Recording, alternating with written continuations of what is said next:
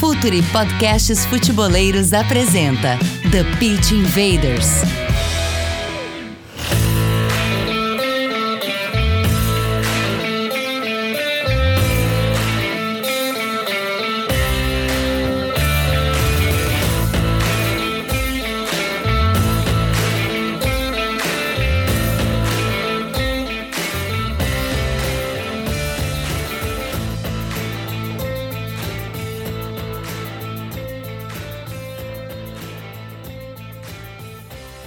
Olá, futeboleiros! Olá, futeboleiras! Futuri Podcasts apresenta The Pitch Invaders, episódio 293. Uma história de muitos e muitos anos, sempre falando de maneira profunda e séria sobre o jogo. Estamos aqui para o Futuri Pro, o braço de inteligência de mercado profissional para clubes e agentes aqui do Futuri. Analistas de dados, analistas de mercado, tecnologia, experiência e processos que ajudam o seu clube a ganhar mais jogos e mais dinheiro. Contrate jogadores alinhados ao seu plano e ao seu contexto e antes dos seus adversários. Entenda o que o mercado está buscando e, principalmente, saiba para quem vender. Monitoramento e análise de jovens talentos, valuation de atletas, processo seletivo de treinadores, radar de transferências para crédito de mecanismo de solidariedade, acesso a dados de tempo de contrato de todos os jogadores do Brasil, criação de banco de dados, time sombra e tudo que você precisa para fazer seu clube prosperar esportivo e financeiramente. Mande e-mail para contato@futuri.com.br. A gente já tem experiência atendendo clubes da Série A do Brasil e se o seu clube ainda não tem um orçamento bilionário, essa é a hora. Essa é a hora de fazer seu clube crescer. Também, nosso parceiro de longa data, o XBet, maior casa de apostas do mundo. Você já sabe, meu nome é Eduardo Dias. Estamos no ar em mais uma invasão futeboleira. Invaders, com muita honra, o Futuro é parceiro e apoiador oficial da Confute Sul-Americana 2023. O evento acontece de 12 a 14 de julho no Rio de Janeiro, no Hotel Hilton Barra, e busca promover um ambiente de geração de negócios, networking e exposição de conteúdos que colaborem para o desenvolvimento da indústria do futebol da América do Sul. Em 2023, o evento contará com mais de 65 estantes de empresas na feira de negócios, cinco salas de reunião exclusivas, salas de reunião compartilhadas, lounge VIP, oito estações Startup e Nova Hub Confute, dois palcos com conteúdo simultâneo ao longo dos dias e muito mais. Para saber mais, acesse confutesudamericana.com.br. Não tem BR. Acesse confutesudamericana.com. E o convidado de hoje, André Monerati, diretor de negócio da FENG. Seja bem-vindo ao Futre, André. Olá, gente. Tudo bem? Prazer estar aqui. Vamos lá. Invaders. Já falar boa tarde, mas não sei quando vocês vão estar ouvindo, né? Podcast. Invaders, vamos invadir a jornada do sócio torcedor dos clubes de futebol.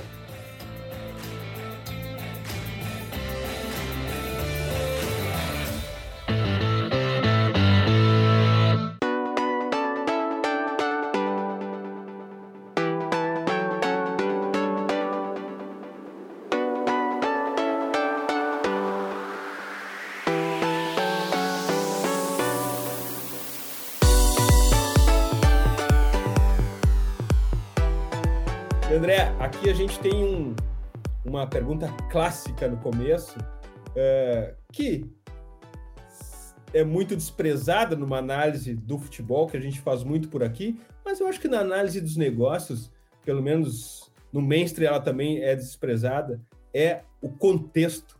Então, para a gente contextualizar todo mundo aqui, apresenta para a gente a FEG, por favor. Legal. É, a gente, a FENG, a gente faz parte de um grupo de marketing esportivo que está em atuação no Brasil desde 2005, é um grupo pioneiro, chama-se Sul. É, o nome talvez mais conhecido, que deu origem ao grupo é a Golden Go, a empresa que deu origem ao grupo, está desde 2005, e a FENG foi uma spin-off da Golden Go. Né, a Golden Go ela surgiu, né, os sócios fundadores eles eram de um mundo de consultoria é, corporativa, são grandes torcedores de futebol, apaixonados, cada um pelo seu time. E eles viam futebol e falavam, cara, isso daqui a gente gosta muito e se profissionalizar, dá para fazer muita coisa legal aqui. Então, eles, o propósito deles era participar dessa, desse processo de profissionalização do futebol e apostaram nisso lá atrás. É, e no meio do caminho ficou claro que, na verdade, o que, que faz o futebol ser tão legal da gente se encantar tanto pela coisa, né, e o esporte, é o torcedor, porque a verdade é que né, o, jogo pelo jogo, habilidade por habilidade, tem muita gente jogando por aí, muita gente que faz coisas incríveis, mas o significado que a coisa tem é pela conexão que as pessoas têm com aquilo.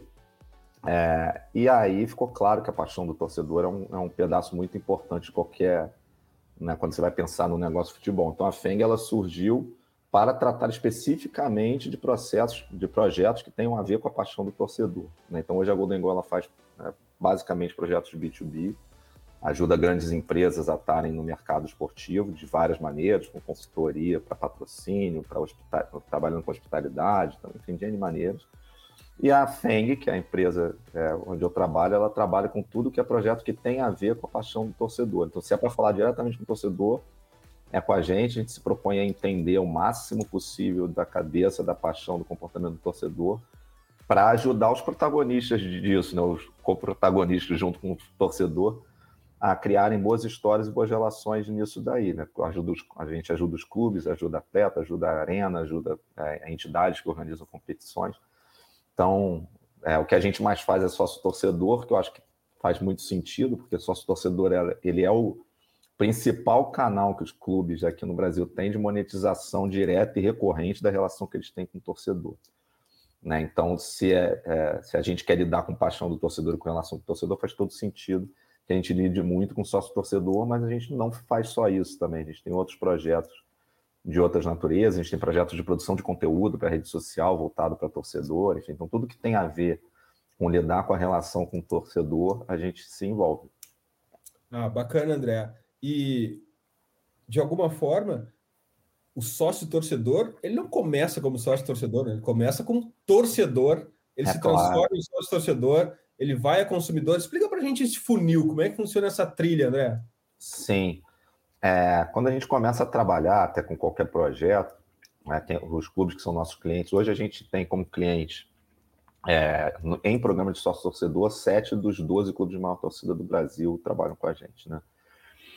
É, e todos eles, quando a gente começa a trabalhar, a primeira coisa que a gente faz é justamente pesquisar sobre o torcedor. Assim, lógico que a gente está no futebol, você acompanha futebol, assim, a gente entende de torcedor, né? entende da torcida. Ah, né? Essa torcida tem esse perfil, aquela essa é mais popular, esses são. Né?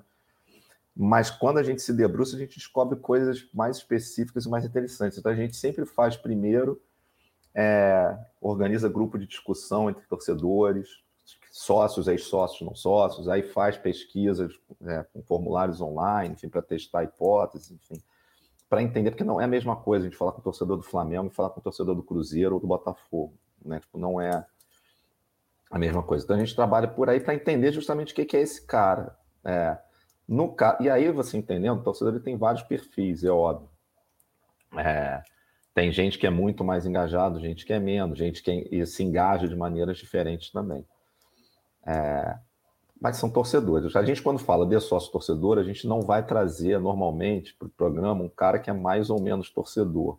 Isso é importante entender.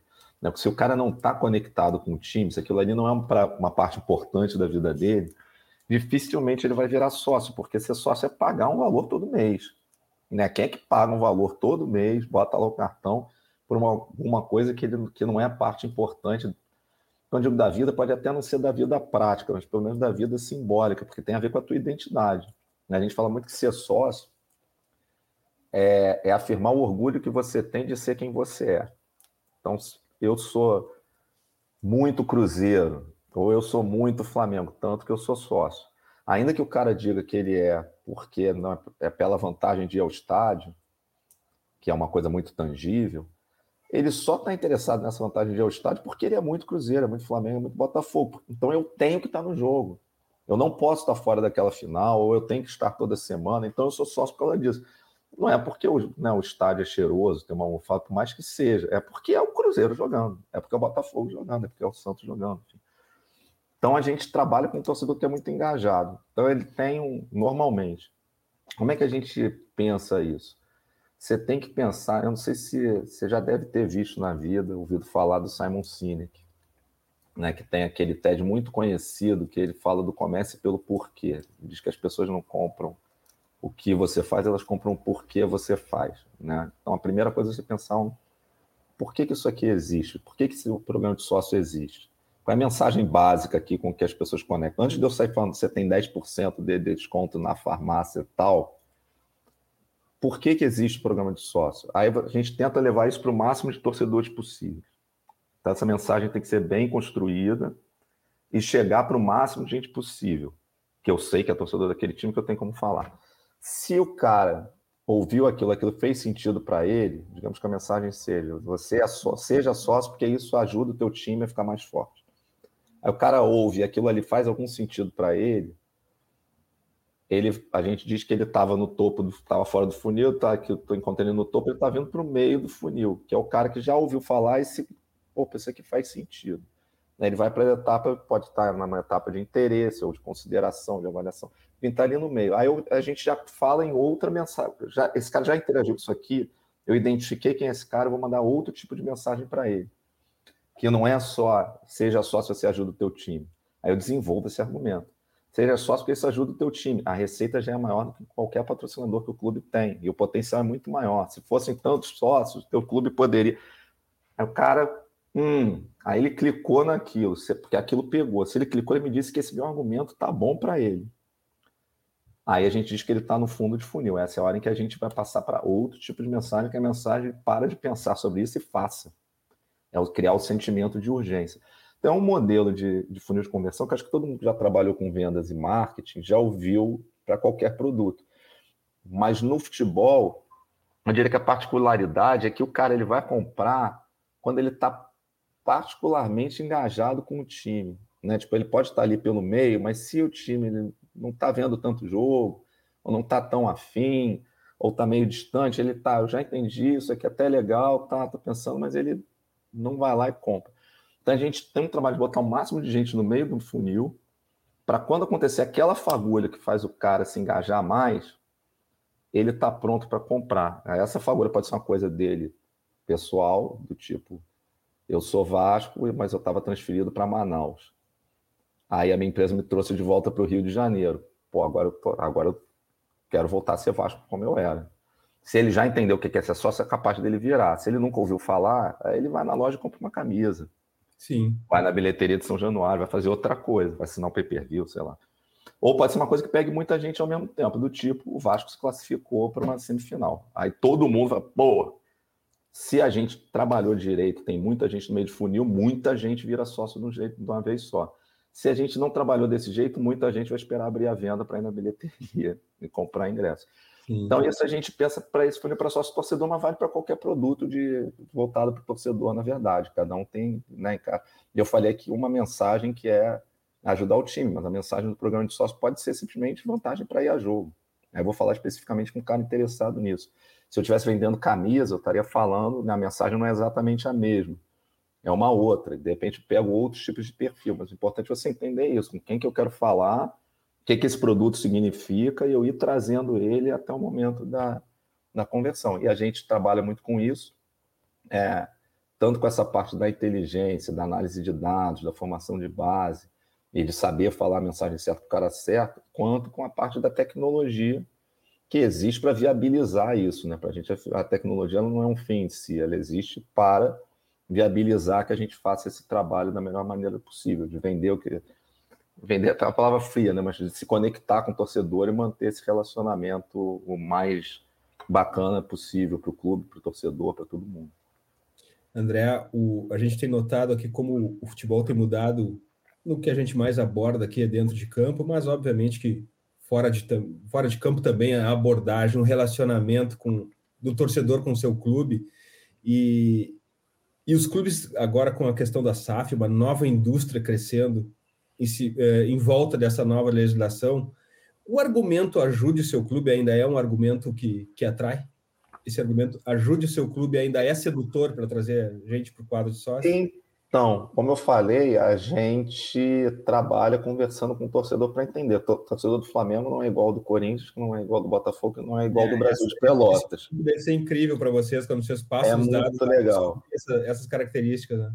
É muito legal. Então, vai ter, por exemplo, eu vou dar um exemplo concreto, tá? É, são, são coisas interessantes mesmo. Você falou agora de SAF, a gente trabalha com Cruzeiro, com Vasco e com Botafogo, foram os três primeiros. Né? É, quando, e os dois que viraram primeiro foram Botafogo e Cruzeiro. A própria postura da SAF é diferente, porque quando o, o Botafogo foi virar SAF, era uma coisa do cara tá chegando com muito dinheiro para resolver o problema. Quando o Ronaldo foi comprar a SAF do Cruzeiro, né, virar SAF, o discurso do Ronaldo já é o preciso do torcedor cruzeirense junto comigo nessa. Então isso aqui já, já muda bastante. Mas nos dois, quando a gente fez os grupos de discussão, e o do Cruzeiro foi mais próximo da virada, o Botafogo já trabalhava um tempinho antes, grupo de discussão do Cruzeiro, a gente sentia o quanto que o torcedor estava ansioso por aquela virada. Assim, isso a gente detectou, é, era, um, era um anseio do torcedor, não é, né, eu começo pelo porquê, não é eu quero virar uma SAF porque a lei é interessante, okay? eu quero ver o meu time se, tendo essa virada de gestão que faça ele voltar a ser o que eu sempre quis que ele fosse, o que ele sempre foi para mim. E a SAF representava isso, ele era um como, não era um porquê, né? ele era um como para eu chegar nas vitórias. O torcedor estava muito ansioso por aquilo, então naquela hora é, para o torcedor do Cruzeiro, esse discurso fez um sentido, não só do ajude, até porque a SAF colocou esse propósito, aí tem isso também, no programa do sócio ele tem que estar conectado com o discurso que o clube tem. Tem que ser coerente. Né? né? Eu não posso pegar e dizer ajude o clube, enquanto eu tenho o clube dizendo eu não preciso da ajuda, porque agora eu sou.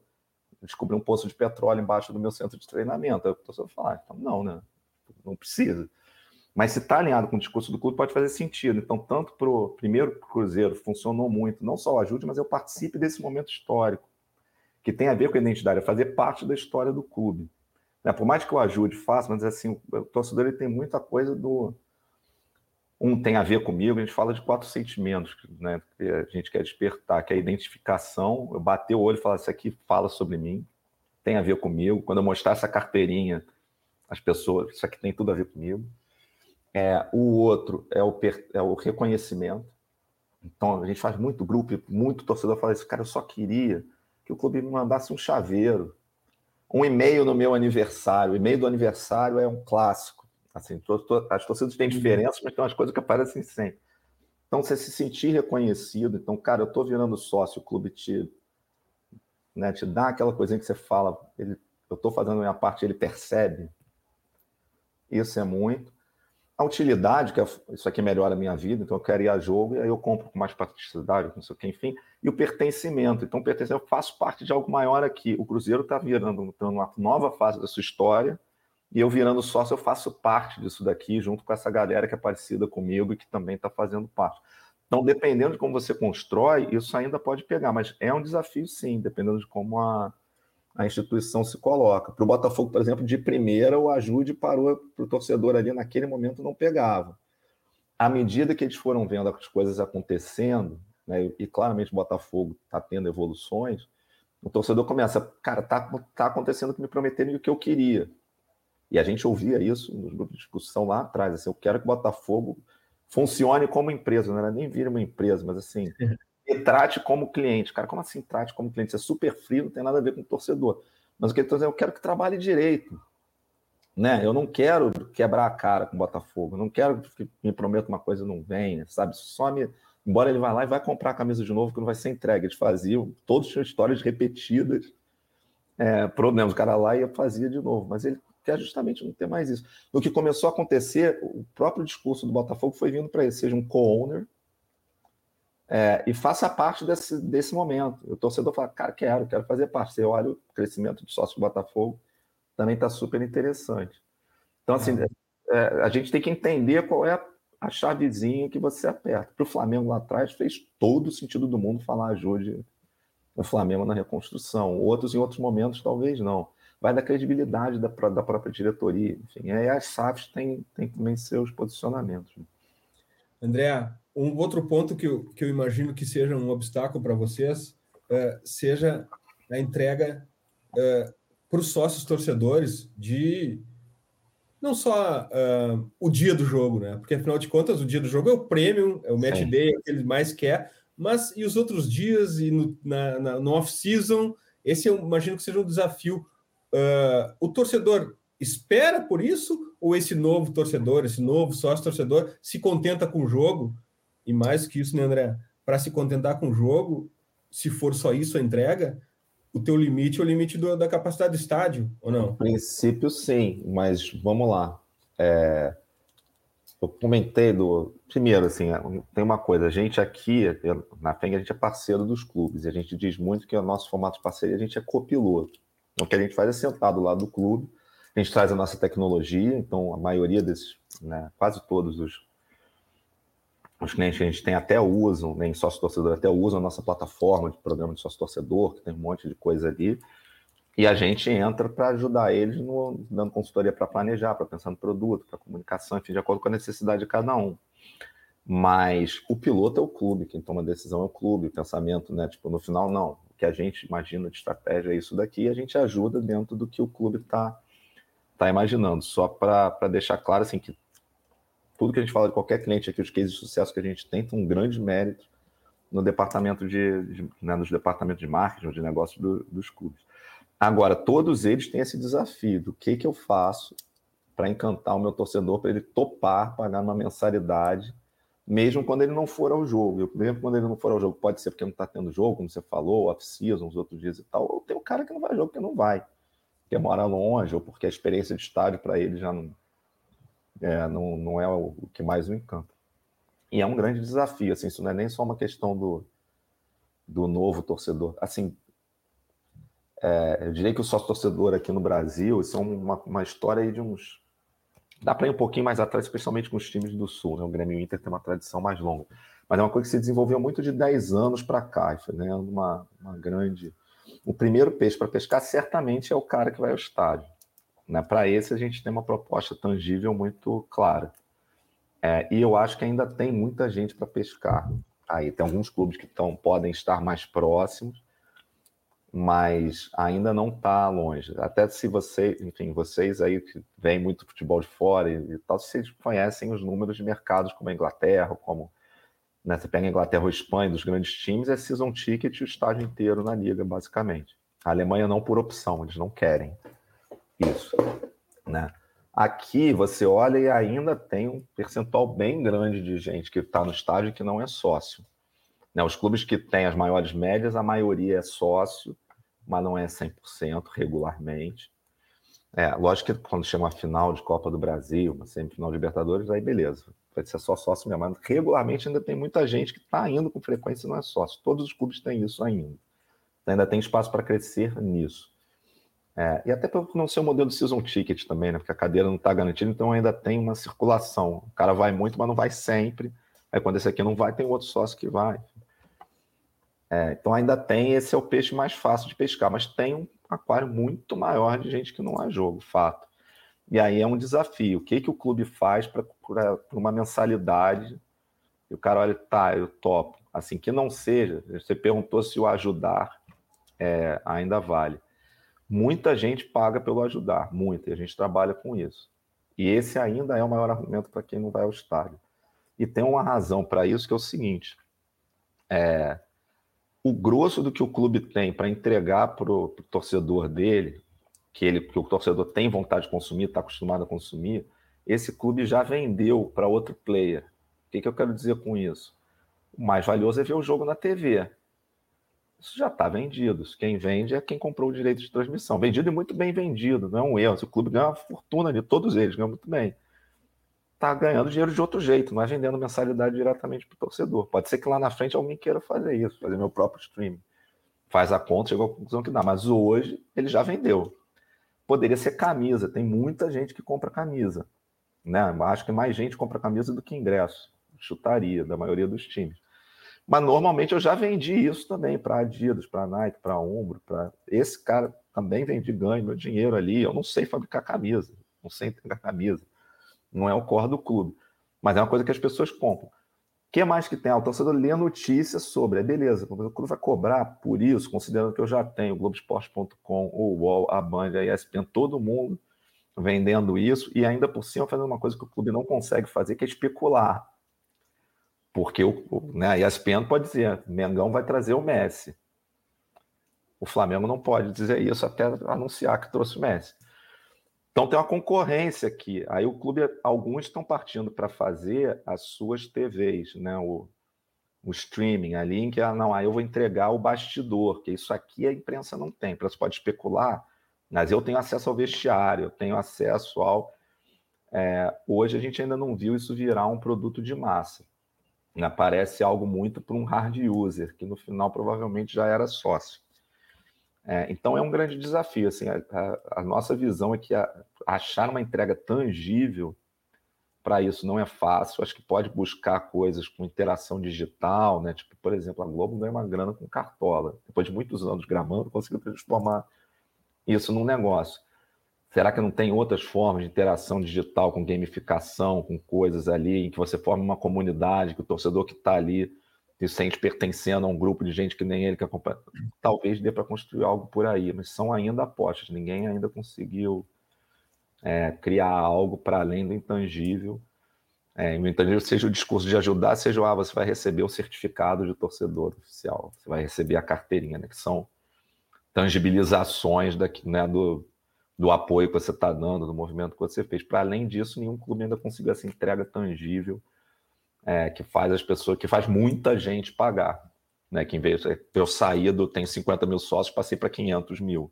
Todo mundo queria, mas quando eu falo todo mundo, não estou falando só do clube brasileiro, não. Você imagina o Real Madrid. O Real Madrid adoraria, né, com a audiência global que ele tem, fazer isso. E até hoje não conseguiram, não. A gente tem lá o madridista deles, que é barato, que é tudo. Não me consta que seja uma super fonte de receita para o Real Madrid. E eles estão tentando esse tipo de coisa há muito tempo. Real Madrid, Manchester United, Barcelona, etc. É um desafio para todo mundo.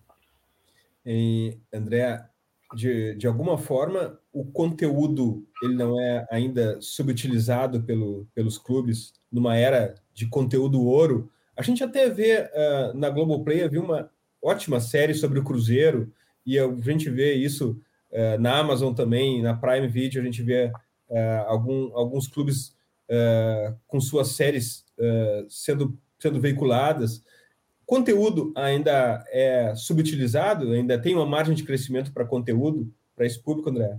Eu acho que sim. Eu acho que sim. Assim, eu acho que o conteúdo já evoluiu muito. Né? Você olhando hoje, todos os clubes, eles já. Mas eles vão sendo fases, né? Assim, por um tempo era muito crescer número de seguidores no Twitter, Facebook, Instagram. E aí eu fico fazendo aquilo ali. Eu acho que essa altura todos os clubes já cresceram muito, já tem, comemoram os números de engajamento e tal, mas tá, agora como é que eu dou o próximo passo disso daqui ser um negócio, ganhar dinheiro com isso. É, alguns já estão né, conseguindo vender melhor patrocínios nas suas propriedades de conteúdo, né, conseguindo ativar os patrocínios de outros cantos, enfim, acho que tem vários que tem. Agora, você comentou isso de né, série ótima do Cruzeiro na Globoplay, enfim. Você pega já é um outro jeito de monetizar, né? Porque aí entram os grandes players de conteúdo e talvez ou eles vão te comprar um produto incrível que você tenha pronto, ou eles vão te pagar para fazer, como alguns aparecem. Acho que tem muito espaço, tem empresas que já apareceram especializadas nesse tipo de conteúdo com, com clube de futebol. É, mas espaço tem, você pensa o que, que é, e aí são coisas de, como eu falei, né? Primeiro era ganhar seguidor, agora tá, mas como é que eu agora eu vendo melhor? Como é que eu faço um dou o próximo passo na qualidade do conteúdo. Como é que isso, talvez eu deva ser mais dono desse produto, porque também se eu baseio toda a minha estratégia nas redes sociais, é, no duro, aquela audiência não é minha, ela é do Zuckerberg, ela é do Google, isso. ela é do, né, porque o cara define a regra ali. Como é que isso monetiza? Ele é que diz. O que, que o algoritmo vai entregar é ele que diz. Então, os clubes também começaram a sacar que, pô, eu queria ser mais dono disso daqui, como é que eu faço? Aí você olha lá fora, o Barcelona vendeu, né? A produção de Isso. conteúdo deles. Então, assim, a gente está tendo uma, uma evolução e a visão vai ficando mais madura. É, eu sempre acho interessante, quando falo desse tipo de coisa, olhar o mercado americano, porque muitas vezes eles estão à frente. Sim. Você pensa na decisão do cara lá atrás, naquela época, de botar uma câmera no vestiário do Chicago Bulls gravando tudo. Imagina. Foi anos 90 aquele, e você olha aquilo ali, pô, é um conteúdo que hoje é difícil de você ter. O um negócio daquela excelência, daquele não sei o quê. E o cara simplesmente falou, cara, eu nem sei o que, que eu vou fazer com isso. Ele nem sabia. Ele só percebeu que ele ter aquela matéria bruta, isso aqui um dia pode ser que isso valha. Deve ter um caminhão de conteúdo desse tipo que não vale nada. De clubes que gravaram, chegou no final da temporada, pô, não, não André, tem nenhuma história aqui.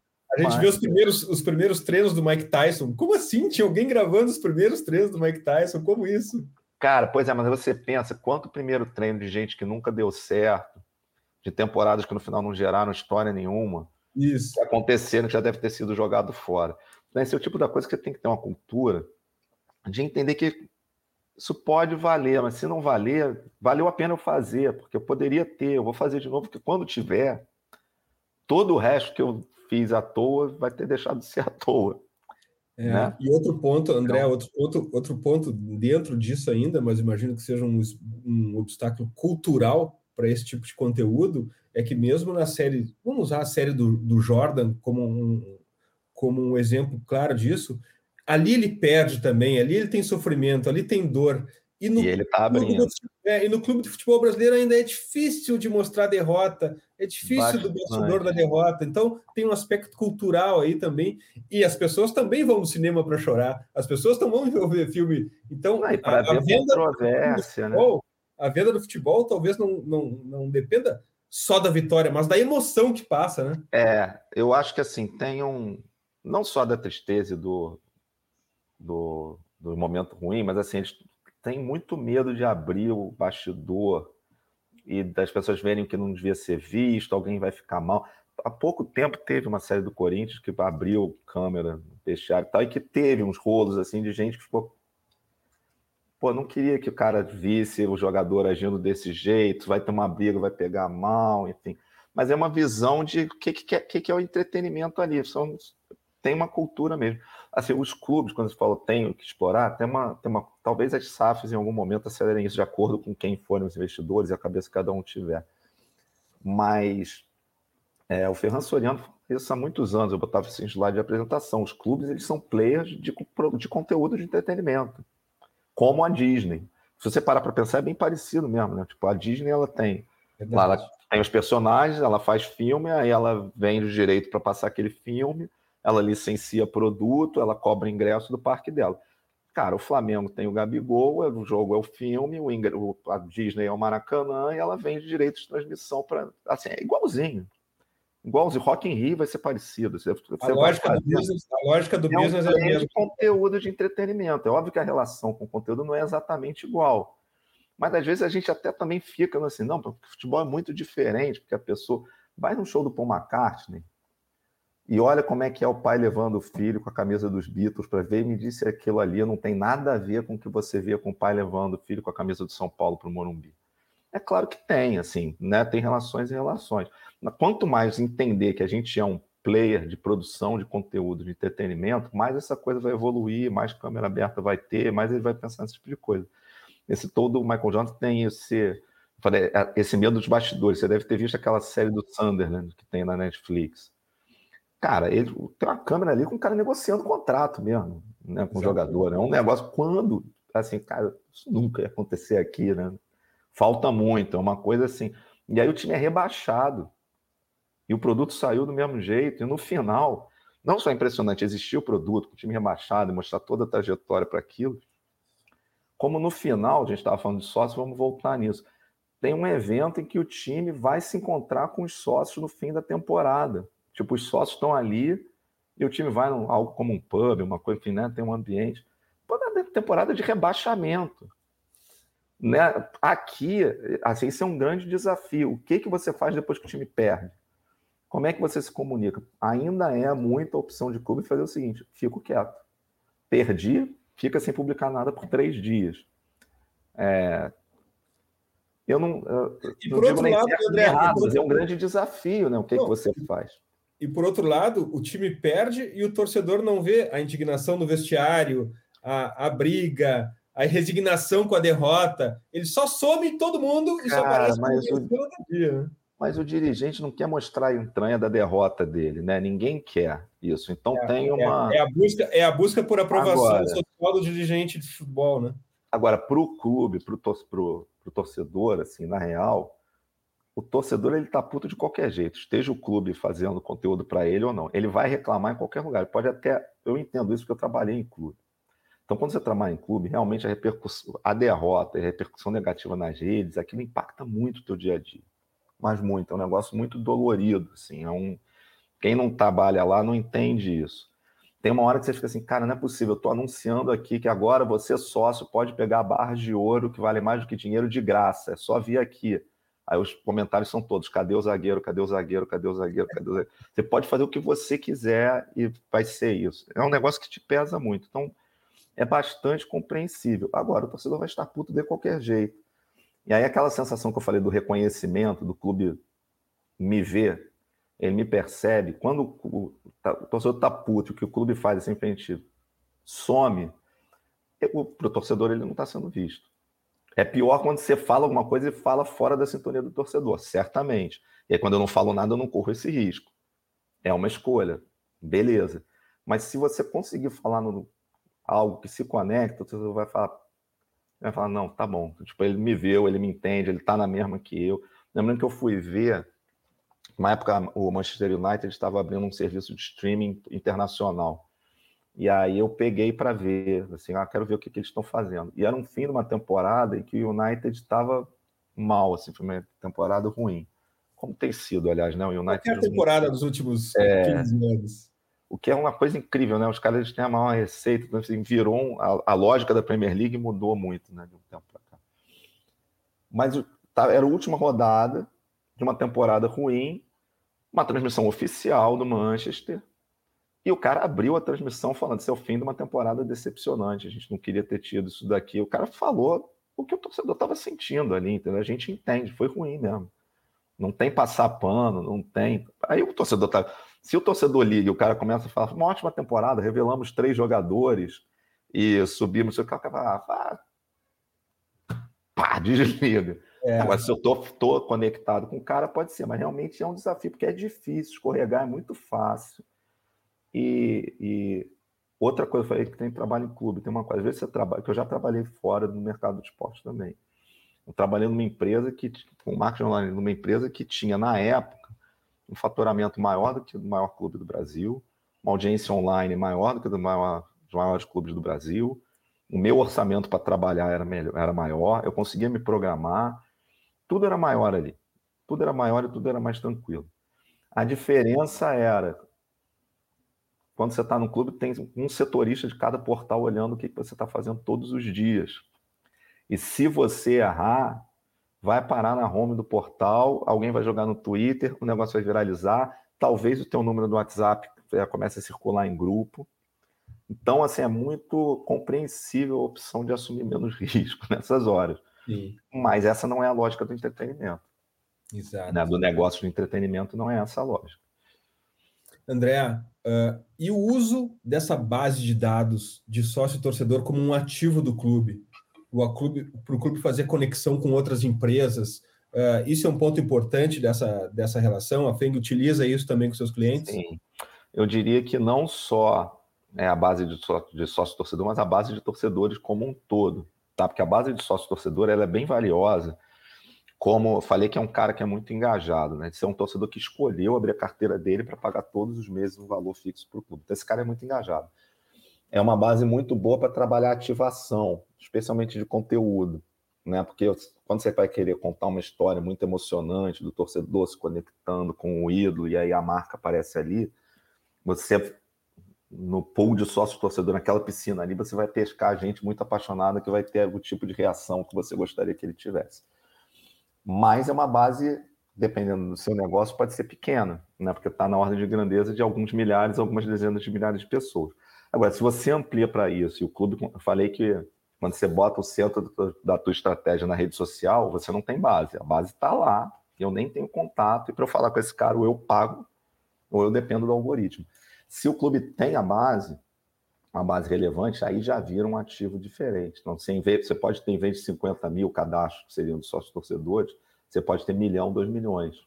É, como é que você vai fazer isso? Você, primeiro, você tem que trabalhar os pontos de contato todos que você tem para trazer. Né? Sócio torcedor, quem tenta, chega, já foi sócio torcedor, ou quem chegou a fazer um cadastro e não virou, tá, isso é uma base.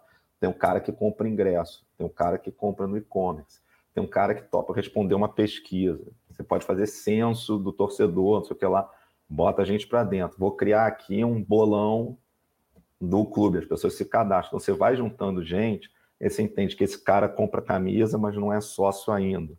Esse cara é sócio, mas ainda não assinou o pay-per-view. Me disse que não. Para o, negócio do clube dentro, é importante que você comece a entender as oportunidades de upsell, de cross-sell entre os, produtos que você tem.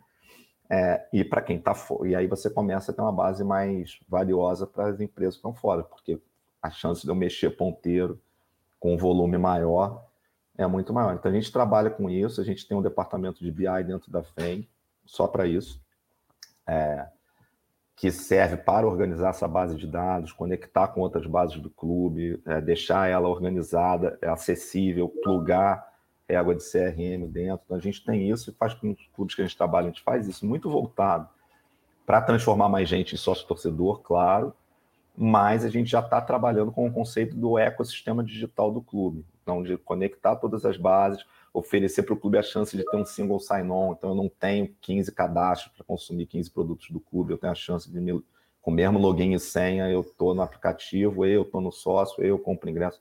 Então, o cara já pode ter esse tipo de coisa. Então, com o Flamengo, por exemplo, a gente está fazendo esse trabalho de organização do, do BI como um todo, uma base que é de propriedade do clube.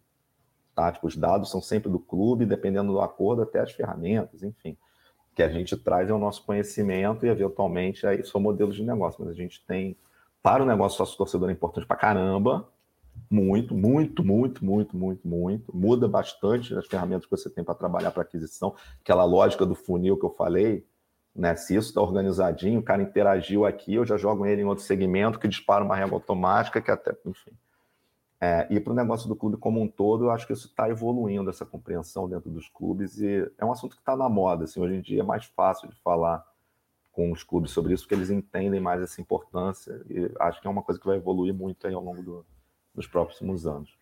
André, mencionaste a diferença do perfil, da persona de, de torcedor, sócio-torcedor, de fã de cada clube. Eu imagino que se formos olhar para a América do Sul, essas diferenças ficam mais uh, salientes ainda. Como é que é esse desafio? A FENC está de olho na América do Sul, está buscando novos parceiros e o desafio de encontrar essas pessoas de, de clubes completamente diferentes do nosso, ou nem tão diferentes assim, quem sabe?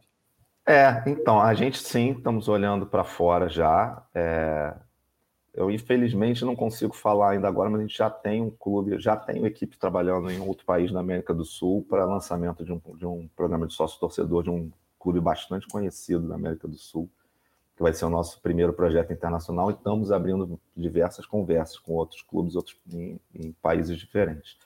É, e aí eu comentei do grupo de discussão, né, que a gente costuma fazer, alguns grupos, eu fui fazer um nesse país lá.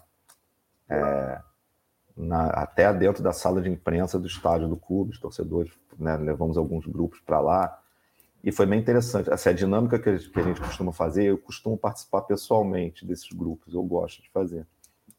É, a gente costuma começar com assuntos muito amplos.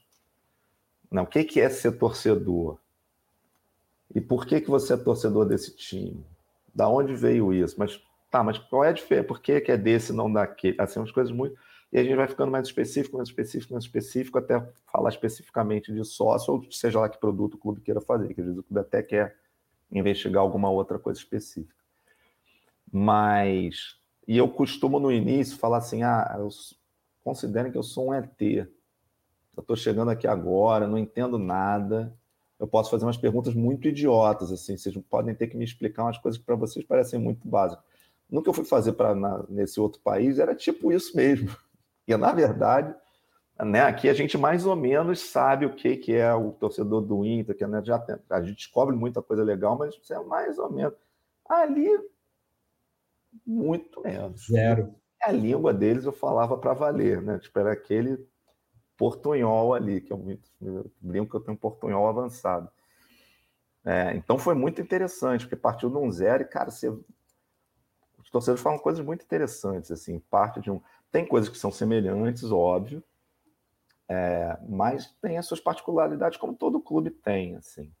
É, acho que em outros países talvez a diferença vá ser maior do que se é um país que tem um futebol muito forte na cultura, como é o Brasil, é, e o outro país também é, a relação vai ser uma. Se a gente for para um país que o futebol é mais um na sexta, provavelmente vai ser outra, né? A relação de identidade talvez seja diferente, mas é, até agora o que a gente lidou é com gente que tem essa a coisa do que eu costumo dizer, se você gosta de futebol, se você torcesse para outro time, você seria outra pessoa.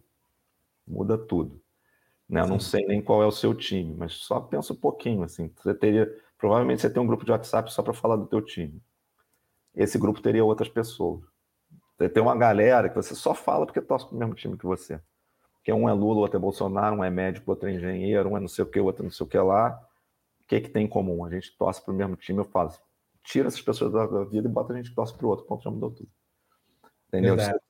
Se o, meu, se o meu filho não torce para o mesmo time que eu, as minhas memórias com o meu filho já mudam Totalmente. todas. Então, assim, em países em que o futebol tem essa coisa, eu acho que a gente vai encontrar muita coisa em comum. Em países em que a relação do cara com o time seja diferente, né, em que ele começa a torcer depois que gostou do jogador tal, sei lá, em que isso seja mais comum, provavelmente vai ser diferente. Mas aqui a gente lida muito com essa coisa da, da identidade pessoal mesmo das pessoas. Né?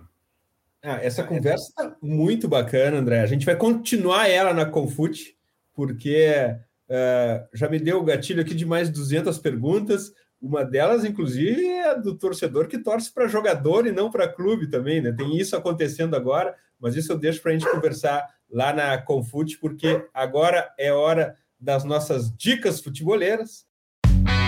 The Pitch Invaders apresenta Dicas Futeboleiras.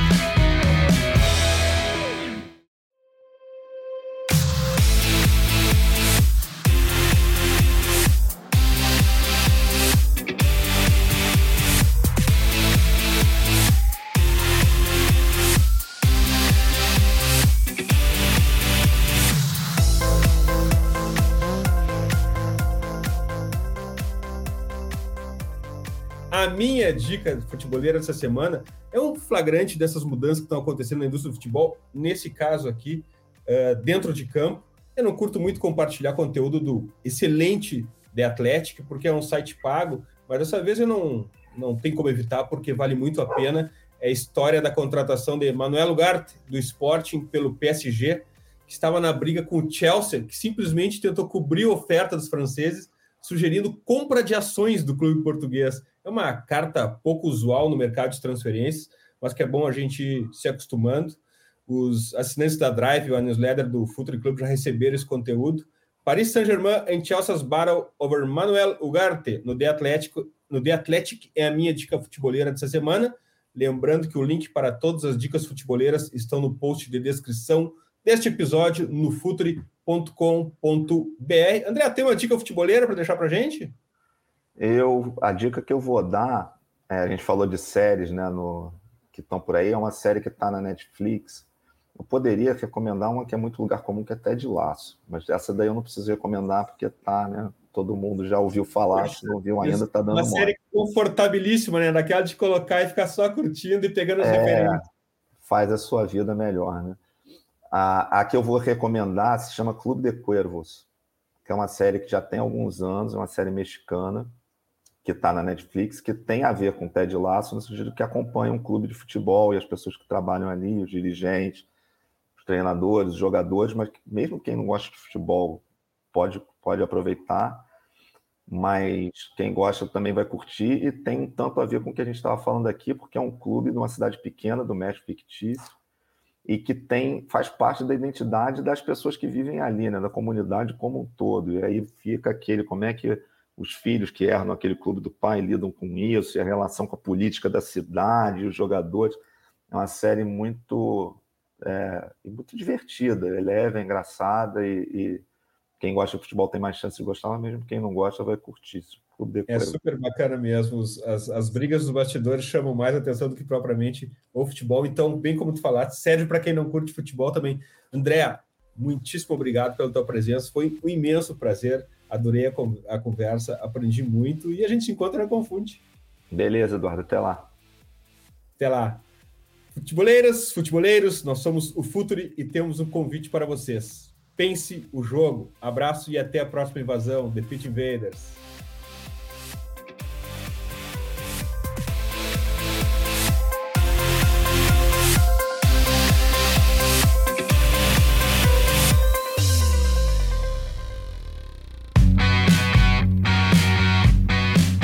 E apresentou The Pitch Invaders.